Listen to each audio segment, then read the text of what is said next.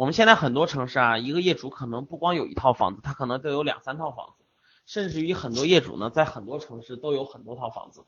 那这个时候呢，不可避免的，业主会把自己家房子进行出租。第一个坑呢，就是大家要作为一个租赁业主啊，你要避免把房子托管给资本的公寓。什么叫资本公寓啊？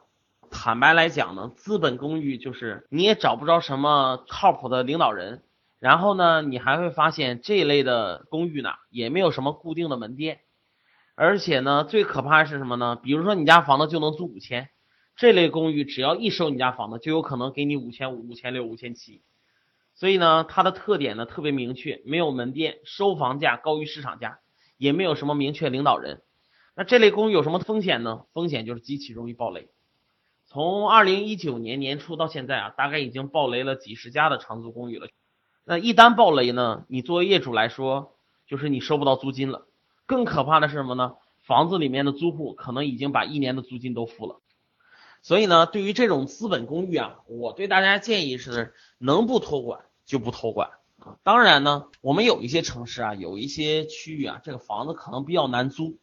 那还有一些业主呢，你的情况可能是要出国，或者是确实没有时间打理，那你确实是想托管，怎么办呢？我的意见是，第一呢，你要如果托管呢，你要先考虑一下蛋壳公寓跟自如公寓。蛋壳公寓呢是一家成立的互联网公司，自如公寓呢是链家旗下的。这两个公寓啊，虽然经常有一些小的负面的新闻，但整体上实力还是比较雄厚的。那除了这个以外，别的公寓呢，其实都排除不了它有暴雷的风险啊，就是资金链断裂。那大家如果真的想托管给这种公寓，我对大家最好的建议就是你不要托管时间太长，托管三四年肯定百分之八十的比例是暴雷，怎么办？托管一年对你来说最安全。那第二个事儿呢？对于大家租赁业主呢，你要避免坑什么呢？尽量不要托管给二房东。为什么？因为我自己在做这行业，我发现凡是二房东租的房子，其实毁房情况都比较严重，因为二房东相对来说是一个个体。他会把房子啊去做很多隔断间，然后呢，他自己也没有什么太多的品质的服务，谁来租呢都行。其实租给二房东房子，短期看你是享受到了租金，但是将来卖房，这房子其实特别不好卖，因为里面住的特别脏乱差。说实在话啊，即使一个买房的客户看到一个脏乱差的房子，其实他也不愿意买。所以大家能不托管给二房东就不托管给二房东。当然，你说我这一片可能又没有公寓，我又不想管，那你托管给二房东也无妨。只是呢，我想跟大家说说，这里面呢确实会有一些风险。第三个事儿呢，大家作为租赁业主啊，你要在租赁合同当中啊，把租约人数给明确了。为什么号召大家把租赁人数给明确呢？因为如果你租约上人数不明确的话，特别容易让你们家房子变成一个群租房。或者是成为一个员工宿舍，所以大家在签合同的时候啊，尽量把租约的人数啊都给明确了哈。一般一个房间最多住两个人，这是最合理。第四个租赁业主要避免的坑呢，就是没有留客户的身份证啊。大家在出租的房子过程当中啊，一定要学会把租户的身份证都给留下来。为什么呢？因为有一些租户啊，会偷着摸的就给你家房子转租了。这个时候如果你不留身份证啊，将来你容易扯皮。所以大家留身份证是你要做的事儿。第五个事儿呢，避免的坑呢，就是家电家具清点不清。我自己身边有一些这种租赁的业主啊，在租物业交割的时候啊，家电家具总是清点不清。结果呢，你就发现他们家租第一年少了一个床，租第二年少了一个桌子，租第三年少了一个冰箱，租到第四年都快成空房了。这原因是什么？就是物业交割做的不好。所以大家在做这个租房的过程当中啊，物业交割一定要认真做啊，不要去敷衍，因为这个你要一敷衍，将来少了什么你也看不出来。第六个事儿呢，就是我看到有一些我们这个行业的同行签合同啊，租客什么时候付房租这件事，合同当中总不写，写的特别的模糊，比如经常会写押一付三。那正常情况下签的最好的合同，你一定要写。某年某月某日之前付第二笔房租多少钱？某年某月某日之前付第三笔房租多少钱？某年某月某日之前付第四笔房租多少钱？这样具有具体时间的付款其实是最好的，客户呢也不容易拖欠，同时呢他也不容易忘，你也不容易忘。所以呢，希望大家在这方面呢也能够自己长点心，在签约的时候呢，能够把合同签得更明白一些。最后我们来说说租赁客户要避免的坑吧。我觉得这个每个城市呢都有很多年轻人要租房，在租房的过程当中呢，大家其实都当过租客，租客有没有踩坑的时候呢？也有。那这里面呢，我给大家列举了七个坑，希望对大家租房能够有更多的警醒作用。第一个事儿呢是岳父的这个事儿。很多年轻人啊，在租房的时候总选择喜欢岳父。其实岳父本身呀，是一种非常好的付款方式，押一付一。你说，其实对于大家来说压力都很小。但是现在市面上总有一些公寓啊，把这个月付给包装成了租金贷，租金贷就很烦人。租金贷是什么逻辑呢？就是你一旦选择了这个公寓的月付，你就要跟银行签一个协议。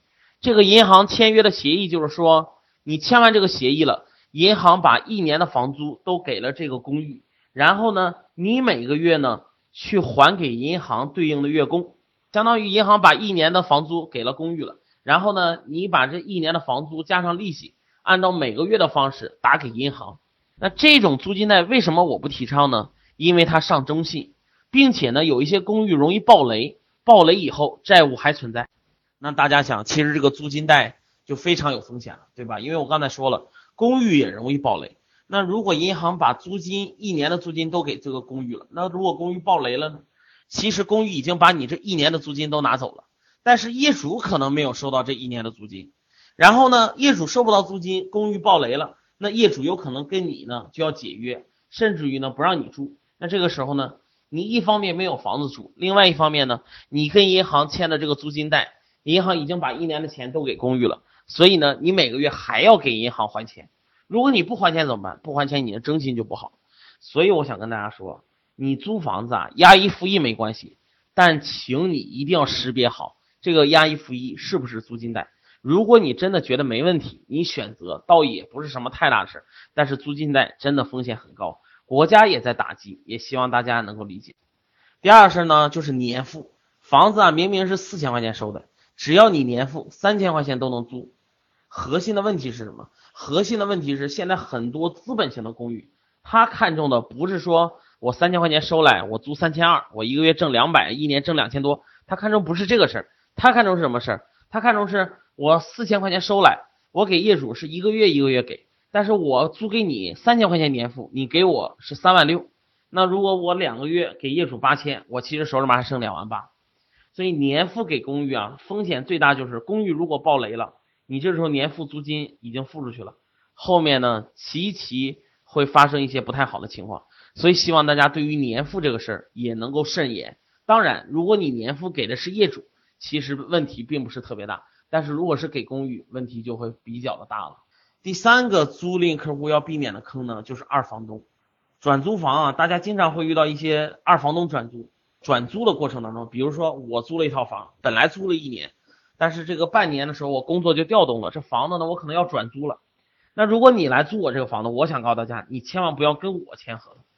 这个时候你要跟谁签合同？你要跟我租的这个房子的房东签合同，或者我租的这个房子也有可能是二房东。总之你要跟二房东或者房东签，不要跟我签转租合同。为什么？因为你一旦跟我签了转租合同了，等到你要退房的过程当中。被二房东或者房东发现这房子已经转租了，他极其有可能是要把你的押金给扣下来，那这个时候你就非常头疼。所以大家租转租房本身没有问题，但是一定要与这个转租房的房东签合同。那租赁客户要避免第四个坑是什么呢？要签约一致啊！大家在签约的过程当中一定要注意这个房子的房本是谁，身份证是谁，签约人是谁，他们一定要保持一致，保持一致才是最安全。那第五个要避免的坑呢，就是签约年限啊，在租房的过程当中啊，如果你租了一个公寓的房子，有一些公寓啊比较没有良心，即使他跟业主只剩半年的租约，但是他也会跟你签一年的合同，对吧？因为他如果说只有半年，可能你就不签了，那这时候他就会伪造一份合同啊，这合同顶上显示还剩一年多，你就签了，但实际上他跟业主只剩半年。那对于这种情况，我对大家建议是。最好你租谁家的公寓或者租谁托管房，你也要跟原业主来确认他们家房子还剩多久了，否则你真的会容易被这个二房东或者一些公寓坑到。因为他们不会把剩下的到底有多久时间去告诉你，所以希望大家呢能够对这个呢能够保持一个谨慎的态度。那租赁客户要避免第六个坑呢，就是押金。押金呀，大家一定要记住，基本上都是一个月。如果有哪个公寓或者二房东要收你两个月押金，我建议大家就不要租，因为但凡收两个月押金的人，可能都是想要最后克扣你一些押金。如果他不克扣押金，可能他就不挣钱。所以我希望大家能够知道哈，押金呢，你最多就给一个月，如果超过一个月的押金，其实都是不太合理的。当然，还是那句话，如果一个业主家是豪华装修的，这个本身的业主就跟你要两个月押金，那其实这种事情风险不大，大的是什么？大的是一个二房东或者一个公寓跟你要两个月押金，很有可能是为了克扣你的押金。最后一个事儿呢，就是关于杂费哈。我们很多朋友在租房的过程当中啊，经常会遇到一些公寓收什么呢？收卫生费、网费、服务费、物业费、水电费、管理费等等。坦白来讲，这些费用啊，其实都是为了多挣钱。正常租出租其实都是不收这些费用。那希望大家在租房的过程当中呢，也能对这些费用呢保持一个谨慎的态度，不要太容易这个上当受骗哈。那今天的分享呢就到这里。